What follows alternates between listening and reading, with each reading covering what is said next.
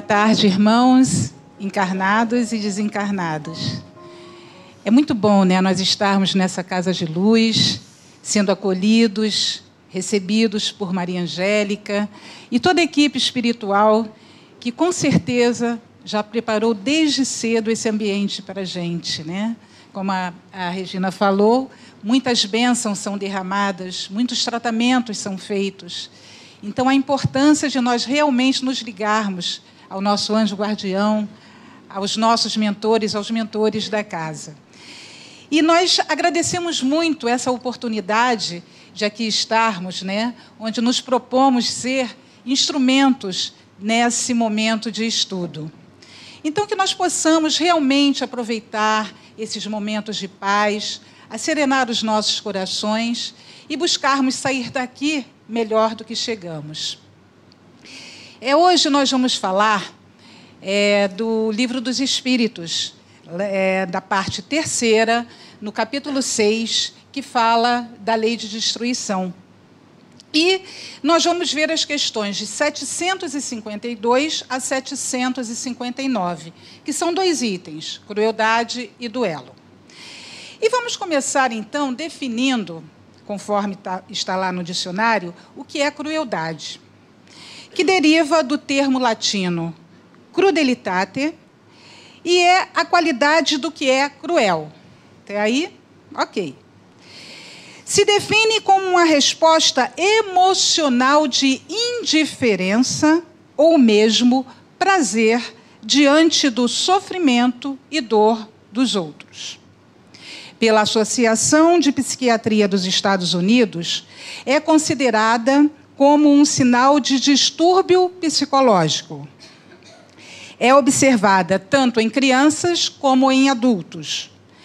É um sinal clínico, incluindo, incluído nos estudos e classificações das doenças psiquiátricas, estando relacionado às desordens antissociais e de conduta. E aí nós vamos agora né, ver o que Kardec questiona sobre a crueldade. E lá na, na questão 752, ele pergunta se o sentimento de crueldade está ligado ao instinto de destruição. Nós sabemos que a lei de destruição é uma lei natural, é uma lei de transformação, é uma lei que vai fazer com que a gente progrida. Porém, os espíritos dizem o seguinte: Crueldade é o instinto de destruição no que tem de pior, porquanto, se algumas vezes a destruição constitui necessidade, com a crueldade jamais se dá o mesmo. Ela resulta sempre de uma má natureza, ou seja, a indiferença ou mesmo o prazer diante da dor do outro. Isso é uma parte nossa, tá? não está lá no livro dos Espíritos, não.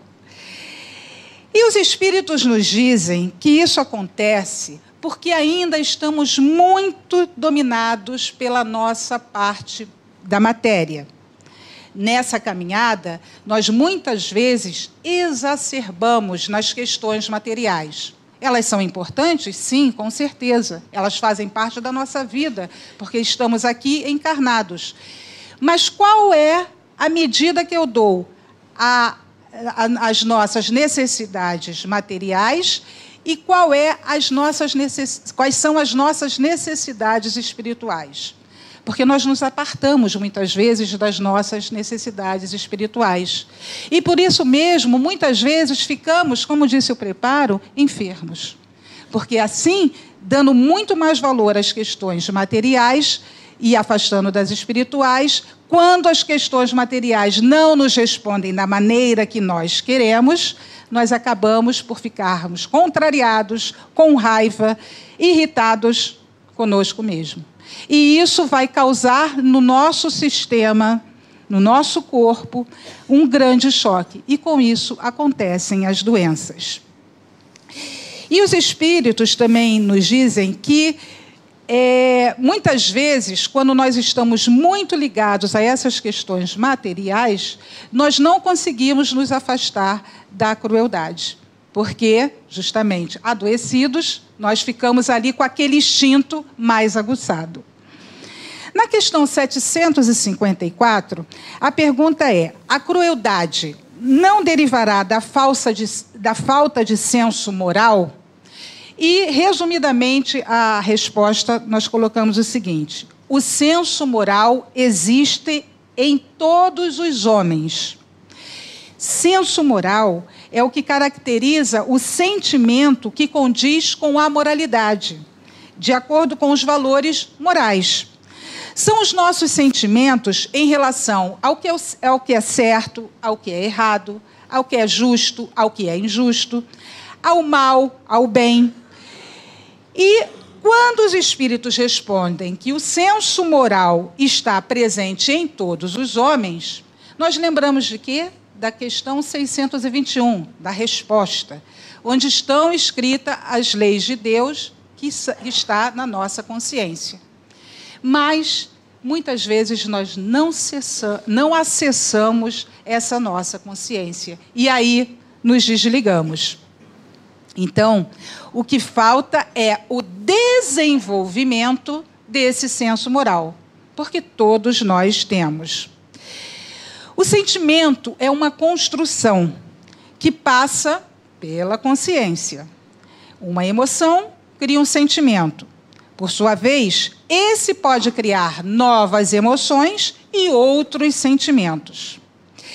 Então, o que é necessário? Nós trabalharmos sempre os nossos sentimentos e as nossas emoções. Porque normalmente o que nós fazemos é colocar para debaixo do tapete. Nós estamos com uma irritabilidade por alguma questão, alguma situação que acontece. E nós costumamos colocar isso para fora, não olhando para dentro de nós mesmos para avaliar por que, que nós ficamos irritados com tal situação. Então, quando isso nós fazemos, nós não estamos trabalhando nem sentimentos, nem emoções. E aí, como, é na, como nós estamos alimentando esses sentimentos e emoções? Nós estamos fazendo deles um caminho mais tranquilo, melhor, ou estamos deixando-nos desarvorar por qualquer coisa, por qualquer notícia? Falando em notícia, a todo momento nós somos bombardeados, literalmente, pelas notícias, que chegam de uma maneira assim atroz. Hoje em dia, mal acabou de acontecer alguma coisa lá do outro lado do mundo, nós já estamos sabendo aqui. E muitas vezes nós, pela nossa falta de preparo emocional, nós nos desequilibramos com essas notícias. Se nós estivermos ligados mais as notícias menos boas, sensacionalistas, de violência, de pessimismo, com certeza os nossos sentimentos e emoções estarão muito desconfortáveis. A nossa tendência a colocar para fora o instinto de crueldade, nesse momento, fica mais explícita. E aí, nós começamos a ficar um pouco afastados do senso moral, tão necessário para a nossa evolução. É, eu não sei se eu já contei nesse horário aqui, mas em alguma palestra eu já falei sobre isso, um acontecido comigo, em relação à questão, à questão de notícias. Uma segunda-feira, eu, eu, trabalho aqui no Grupo Pablo, nas segundas-feiras, então lá, lá nós tivemos um estudo maravilhoso, a amiga fez um estudo ótimo, sereno. A palestra também combinou com o estudo. Então, sabe aquele dia que você sai do SEMA, assim, voando, flutuando? Eu estava nesse dia assim, flutuando. Ai, tudo tudo tudo estava bom, tudo estava maravilhoso. E aí cheguei em casa e tal, e distraidamente liguei a televisão. E, logicamente, o canal que estava era um canal de noticiários. Três minutos depois, estava completamente desarvorada. O instinto de crueldade subiu, porque eu já xingava a televisão, já xingava as pessoas do outro lado da televisão. A irritabilidade veio a toda. Porém, creio eu que por ter estado assim no ambiente, recebido tantas bênçãos, eu ouvi o meu anjo guardião. Porque logo eu, epa, peraí, o que, que é isso? E aí peguei o controle da televisão, botei no canal mais bobinho, numa comédiazinha lá que estava passando, para poder aliviar essa tensão. Vejam que são poucas coisas que a gente às vezes acha que é o macro, né? A crueldade é matar, é fazer e acontecer. Mas quando nós estamos jogando os dardos né, é, venenosos para alguém, mesmo que seja através de uma. Nós estamos jogando para o cosmos. Nós estamos influenciando não apenas aqueles que nós estamos jogando, mas para todo o nosso universo. Isso é um ato de crueldade. Então, nós precisamos estar mais atentos e começarmos a ver notícias boas, edificantes, é, que tragam esperança, que tragam conforto ao nosso coração. Hoje, a internet né, tem muitas coisas maravilhosas para nós vermos. Tem palestras, tem é, mensagens que são trazidas na parte de psicologia, enfim, muitas coisas que nós podemos acessar e ficarmos confortáveis.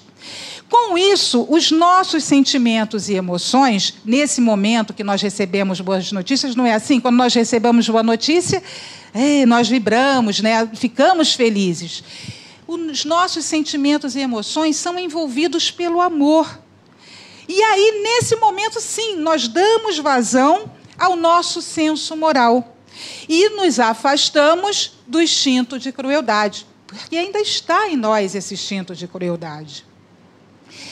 Nós sabemos que não há modificações bruscas nos nossos sentimentos e emoções. Nós não temos uma tomada. Desliga essa emoção, desliga esse sentimento. Não é assim que funciona. E que nós e mesmo com o desencarne isso não acontece. Ah, eu desencarnei, agora eu estou no plano espiritual e agora eu vou ver tudo maravilhoso. Não, aquele sentimento ruim, aquela tristeza fica. Não. Se nós sairmos daqui com sentimentos abalados, emoções abaladas, nós continuaremos da mesma forma. E isso vai persistir no quê? Em continuarmos a nossa trajetória trazendo aflições, trazendo conflitos para dentro de nós mesmos. Olha que crueldade nós estamos cometendo conosco. Sutil, né? Muito sutil. Mas nós somos capazes, infelizmente, de fazer isso. Por não efetivamente olharmos um pouquinho mais para dentro de nós mesmos. E aí nós precisamos entender né, que temos que sim buscar reconciliarmos com os nossos adversários, como disse Jesus. Aquela mágoa, aquele ressentimento que de repente a gente sente de alguém, a gente tem que conversar, a gente tem que falar. Porque às vezes a pessoa, eu me magoo com a Ellen, por exemplo, e não falo para ela. E aí ela nem sabe que me magoou. E aí eu fico e tal. Não, ela chega aí. E ela acha, acha que eu vou estar com algum problema. Eu não conversei com ela. Mas aí eu estou com aquele ressentimento, eu estou com aquela dor no coração. Eu tenho que falar, porque o outro precisa saber, eu preciso sinalizar para o outro. Assim como alguém que esteja magoado comigo necessita falar comigo. Já aconteceu várias situações, porque a gente, às vezes, a gente é muito distraído, então a gente fala coisas. E às vezes não agrada. Existem pessoas que não gostam que digam que elas estão magras. E aí? É, a minha irmã é não gosta de dizer que ela está magra. Ela fica chateada, ela fica magoada com isso. Né? Então, quando eu descobri isso, opa, nunca mais falei do assunto. É, então, alguém ficaria? Eu não, adoraria, né? o tempo inteiro. Né? Mas as pessoas ainda se magoam com algumas coisas que para a gente não tem a menor importância. Mas nós temos que lembrar disso, nós não estamos no outro. Como diz, coração do, dos outros é terra que ninguém pisa. Então, nós não estamos no outro para saber o que ele sente naquele momento. Então, quando nós sentirmos, se nós sentirmos que alguém está magoado conosco, vamos lá, com jeitinho, vamos conversar. É o que Jesus propõe para nós. Porque com isso a gente vai trabalhar esse nosso sentimento, essa nossa, a gente não vai ficar naquele patamar de superioridade, do orgulho, né? Que a gente ainda vai falar aqui muito desse orgulho. E aí, Quando nós continuamos nessa situação, o que, que nós vamos fazer? Carregar tudo de novo na bagagem. Aí encarna, reencarna, encarna, reencarna, fica na mesma coisa. Querendo resultados diferentes, fazendo a mesma coisa. É possível? Não. Então, nós temos que modificar a nossa conduta diante da vida. Temos que avaliar essa nossa conduta e nos responsabilizar pelas escolhas que nós estamos fazendo. Porque somos nós que escolhemos a todo momento. Não adianta dizer que foi o outro que me influenciou, o outro até pode ter sugerido, pode ter, mas a decisão final é sempre minha. Precisamos de equilíbrio, por exemplo, nos nossos relacionamentos. Os nossos relacionamentos às vezes estão muito conturbados, porque muitas vezes não respeitamos os limites do outro e também não respeitamos nossos limites. E aí fica uma bagunça só. Nós não podemos invadir a vida do outro e também não podemos permitir que o outro invada a nossa vida. Nós temos que fazer aquela barreira de era, né? Que não é um muro também não, tá, gente? Porque o muro fica muito rígido. Nós temos que ter aquela barreira de era flexível para não deixar, né, que a gente mesmo invada o outro e o outro também não invada a gente. Porque se assim acontecer, se começarem esses conflitos, nós estaremos escravizando o outro e sendo escravizados. Estaremos sendo cruéis com o outro estaremos sendo cruéis com nós mesmos. E aí, aqui, eu vou fazer um pequeno parêntese, porque eu sempre gosto de tocar nesse assunto, que é para falar de uma doença que atinge muitas pessoas, mas que é tão sutil muitas pessoas nem entendem como doença, nem percebem, e que acontece com muita frequência. É a dependência emocional. Muitas pessoas que já ouviram outras palestras minhas, eu sempre gosto de tocar no assunto, até para levantar essa hipótese de se é, se é que está acontecendo comigo nesse momento. A dependência emocional ela é tão nociva quanto qualquer dependência a dependência de álcool, a dependência de drogas ilícitas, seja elas quais forem, mata tanto quanto. Por quê? Adoece fisicamente. Eu já disse no início aqui que eu trabalho no Grupo Pablo, que, para quem não conhece, trabalha com as questões das dependências. Nós ali recebemos as pessoas que estão nessa situação, nessa situação de dependência né? tanto familiar, que algumas vezes adoece em função disso, não por causa da pessoa, adoece porque já tem um gatilhozinho, aí qualquer coisa gatilha mesmo, né? já tem uma predisposição. E ali nós recebemos e vemos, nós vemos a dor que é de uma pessoa com dependência emocional. Porque ela simplesmente ela se abandona. Ela esquece de si mesma, ela não se trata, ela não se cuida. Para o quê? Viver em função da outra. Porque acha que o outro vai, vai ser salvo através dela. Que se ela não estiver na vida do outro, nada vai acontecer. Que ele vai morrer, enfim. Fantasia, muitas coisas. E acaba fazendo com que, com que esse relacionamento fique estremecido. E quando isso acontece e as pessoas percebem e pedem ajuda, é maravilhoso, porque aí já entra num processo de recuperação e ok. Mas e quando não percebem? E quando acham que esse é um amor? Não, é porque eu amo verdadeiramente. Mas, na verdade, é um amor, mas é um amor adoecido. E o amor adoecido é quando nós buscamos controlar aqueles que estão à nossa volta nosso cônjuge, nossos filhos, nossos pais, até mesmo nossos amigos. E aí queremos, ah, você vai fazer isso agora. Não, olha só, você não pode fazer aquilo. Não, não vem cá. É uma forma de controle. Fora a hora que chega em casa, está acordado, não dormiu direito. Enfim, é uma gama de que a pessoa vai ficando sufocado. Eu não sei vocês, mas eu não suporto ser controlada. Eu busco me controlar, mas eu não quero né, ter esse controle, essa rédea o tempo inteiro. Porque imagina para alguém que está adoecido, já está adoecido, e ainda tem mais uma pessoa ali adoecida junto. Né? Então, esse não é um amor, é um amor que não é saudável. Justamente por isso, porque a pessoa se abandona e quer o tempo inteiro controlar a vida do outro. E nós aprendemos que só conseguimos transformar o que conhecemos. Por isso, a insistência dos benfeitores espirituais para fazermos a nossa reforma íntima, que é o que? Um processo contínuo de autoconhecimento.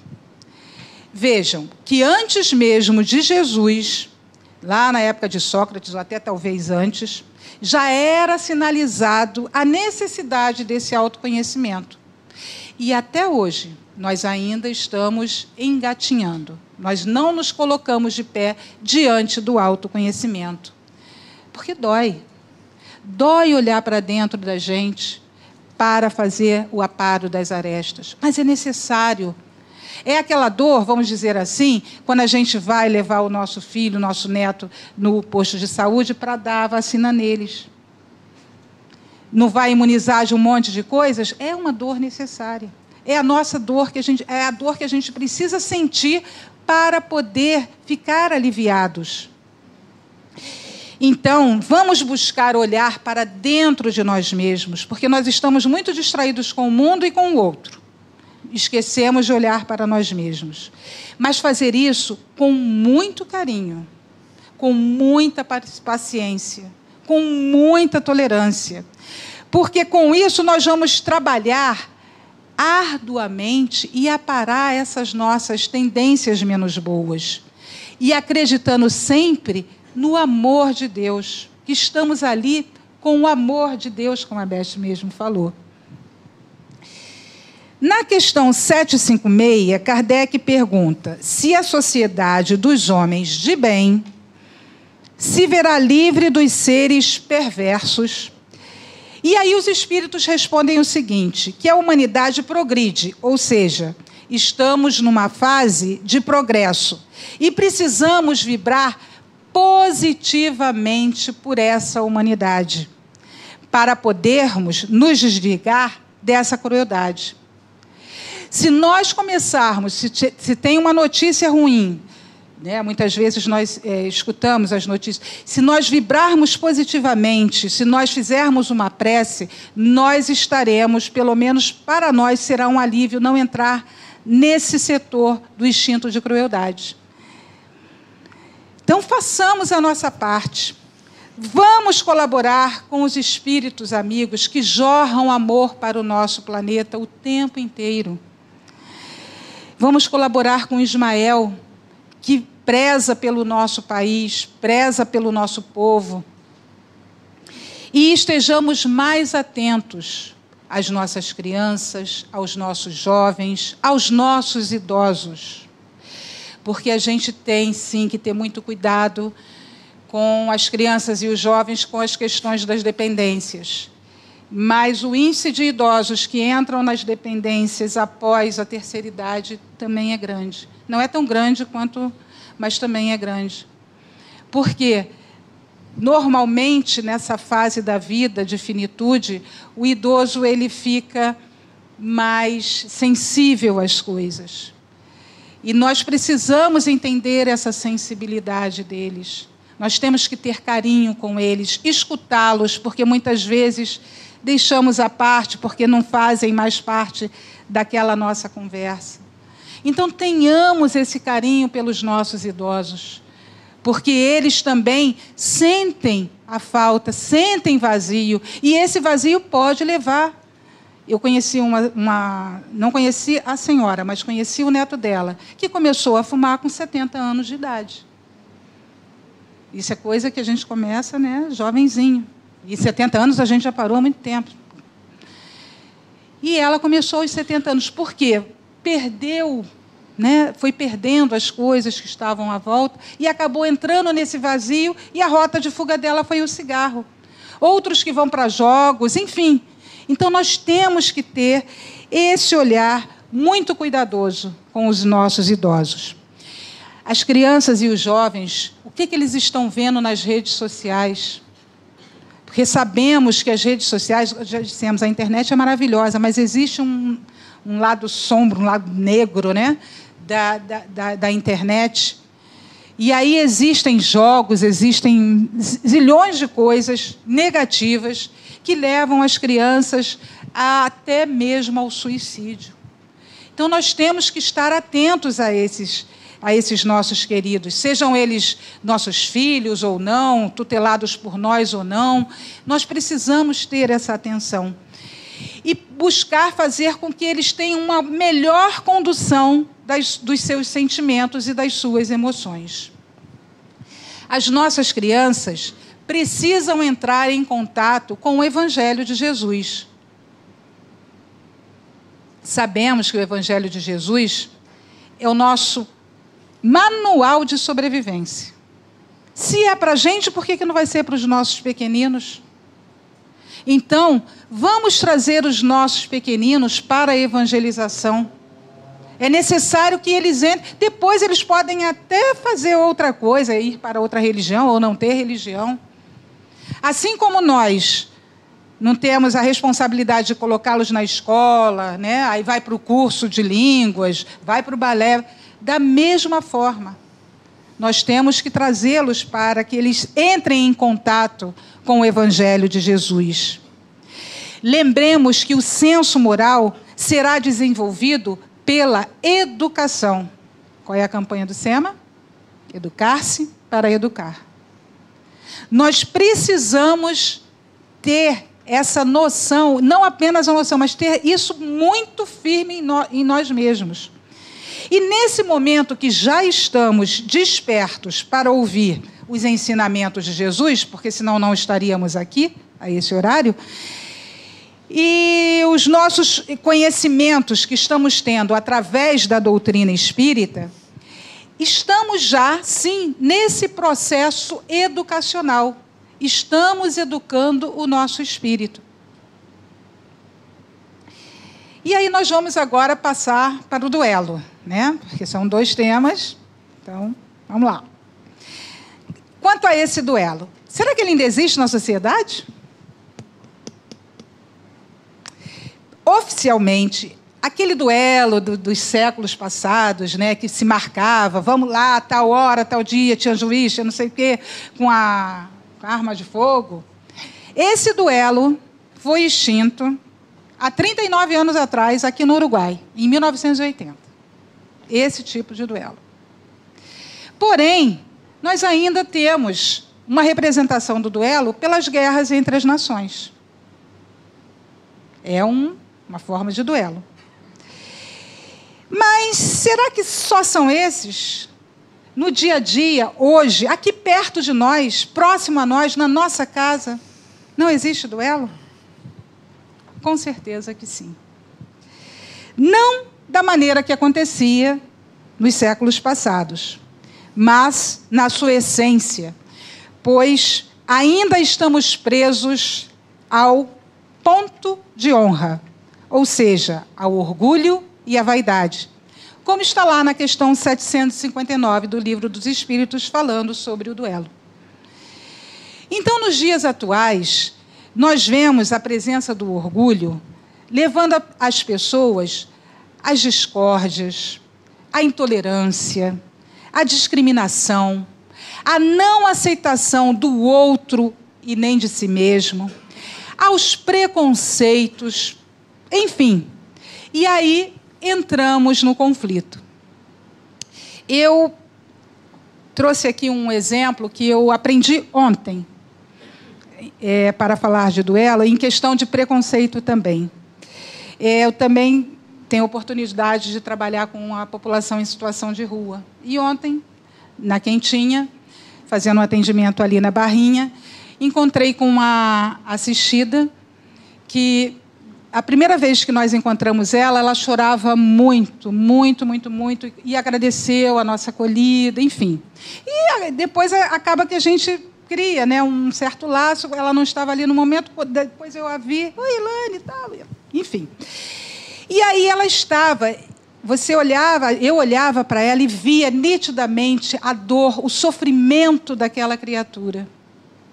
Mas ela pegava a minha mão e dizia assim: tá difícil, tá muito difícil, mas eu tenho fé. Até me emociono. Eu tenho fé. Jesus está no meu coração, Deus está comigo. E aí a gente tem preconceito com população em situação de rua, achando que eles são vagabundos, que não querem nada com ninguém, que não estão no mundo, não são filhos de Deus, porque no, no momento que nós pensamos isso, não acreditamos que tenham dor. E eles têm dor. E aí o que, que eu aprendi com ela? Que não devo duelar com as minhas dificuldades porque nós duelamos com as nossas dificuldades o tempo inteiro. Nós duvidamos do amor de Deus. Nós não, nós dizemos sempre, né, aquele jargão, tudo passa. Mas no momento do olho do furacão a gente não acredita que está passando. E aí a gente duela. E aí piora a nossa situação em relação à, à, condição que estamos passando no momento. Então, isso eu aprendi com ela, que ter fé é não duelar com as minhas dificuldades. Nós temos também os duelos de torcidas organizadas, né? Muito triste. Aqueles jovens, pessoas, enfim, irmãos nossos em humanidade, que vão para assistir um jogo e, de repente, acabam agredidos e muitas vezes mortos. Temos os duelos no trânsito, onde queremos passar à frente do outro. É o nosso ponto de honra, né, gente? Temos os duelos no metrô e BRT. Quem aqui anda, eu ando. Metrô e BRT é uma beleza. Tem até já, a mídia já coloca né, no, no, no metrô, tanto no metrô, no BRT não, mas no metrô tem. Vamos esperar, vamos aguardar para que o outro saia do vagão e você entre. Acontece isso no Jardim Oceânico, uma hora da tarde, que quase não tem ninguém para entrar no metrô. Ah, aliás, acontece no Jardim Oceânico porque é, o, é, é a entrada, né? É, não tem ninguém para sair, na verdade. Não tem ninguém para sair. Mas nas outras estações não acontece. São duelos. Todos nós vamos chegar lá, naquele vagão. Esperamos, pelo menos. Mas nós queremos duelar para pegar o lugar. E, e, gente, é impressionante que às vezes está cheio de lugar, as pessoas correm. Vamos, gente, caramba! E quase atropelando a gente. E também temos aqueles duelos nos ambientes familiar, profissional, social. Profissional, por exemplo, aquele colega que a gente às vezes vê, chegou atrasado de novo, olha só. A gente nem fala, mas fica com raiva. Aí ele vai pedir uma coisa para a gente, a gente já vai é, tratar com mais crueldade. Olha aí a crueldade entrando junto com o duelo. Né? Então, são situações que nós chegamos porque ainda persistimos neste ponto de honra. Ainda temos o nosso orgulho e a nossa vaidade. Vale a minha razão. Eu sempre tenho razão. E hoje o duelo é mais sofisticado. As armas são as palavras que ofendem.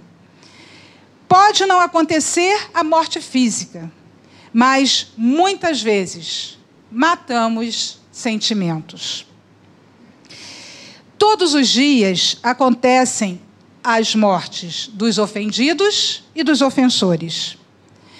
Pessoas que matam e se deixam matar pelo ódio, pela tristeza, pela melancolia, pelo inconformismo, pela solidão.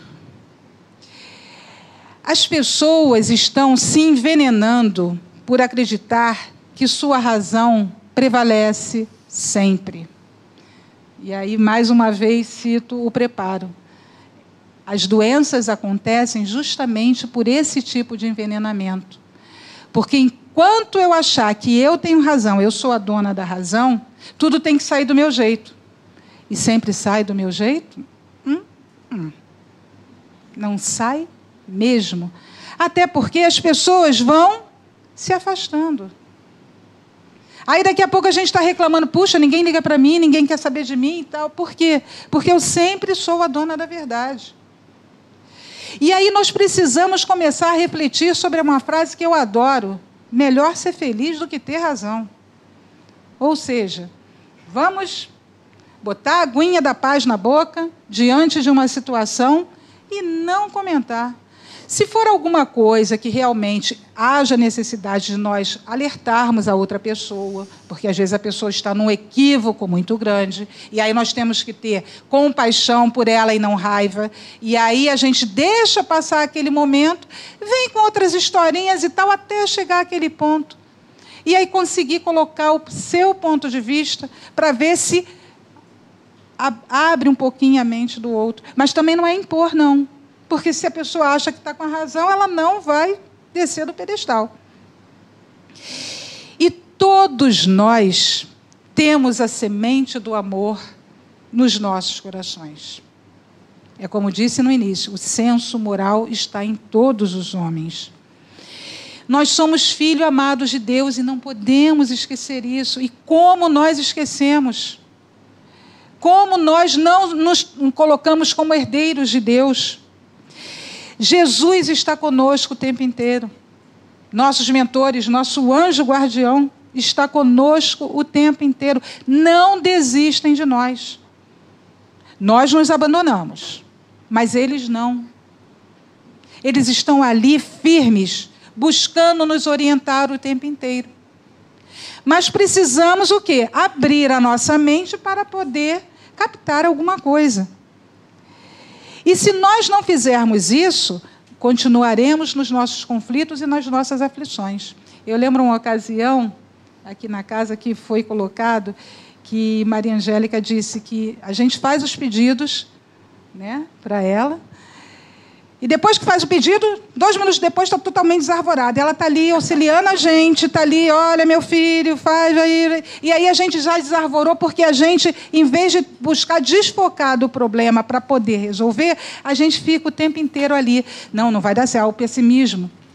Não vai dar certo, não, não acredito. Então, é a nossa, é a nossa ainda falta de fé. Então, o nosso convite hoje é para o exercício do amor, que nos ensina que não devemos amar por obrigação. E a gente já faz isso, sutilmente. Por exemplo, quando existe alguma catástrofe, alguma coisa, alguma guerra, algum, que a gente sabe do outro lado do mundo, o que, que a gente faz?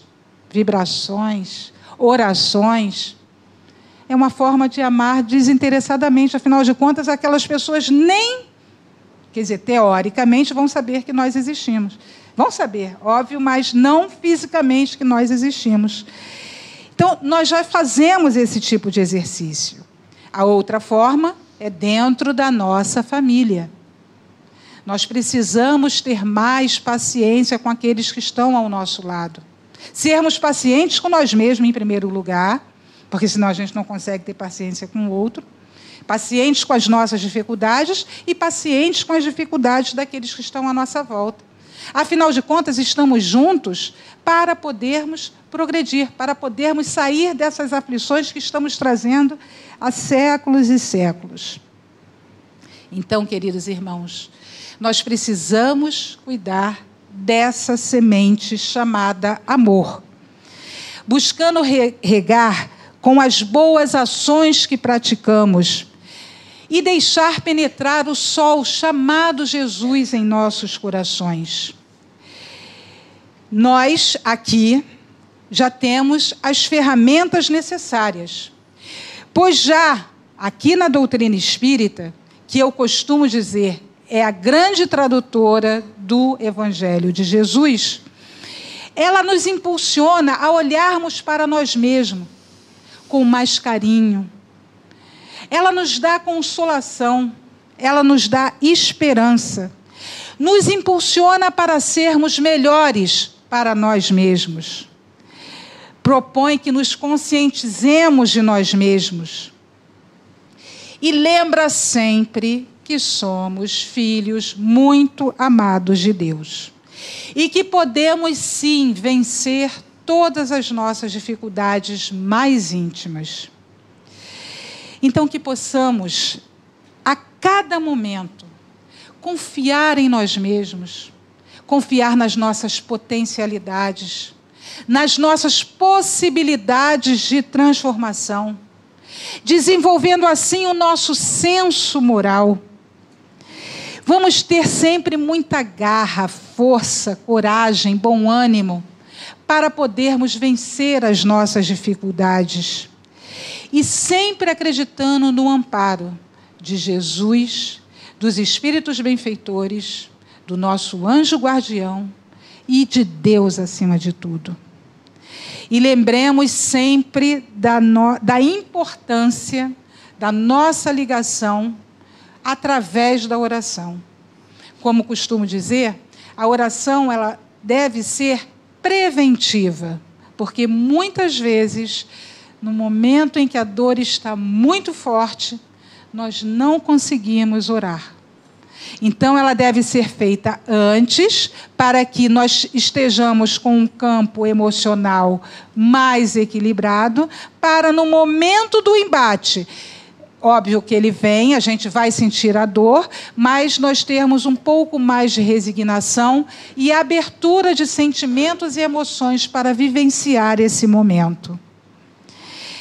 E queridos irmãos, então, estejamos abertos para receber o maior presente, que é o amor de Deus. Para que possamos estar aptos a dar o melhor presente, que é o amor a todos o que encontrarmos na nossa existência. Muita paz a todos.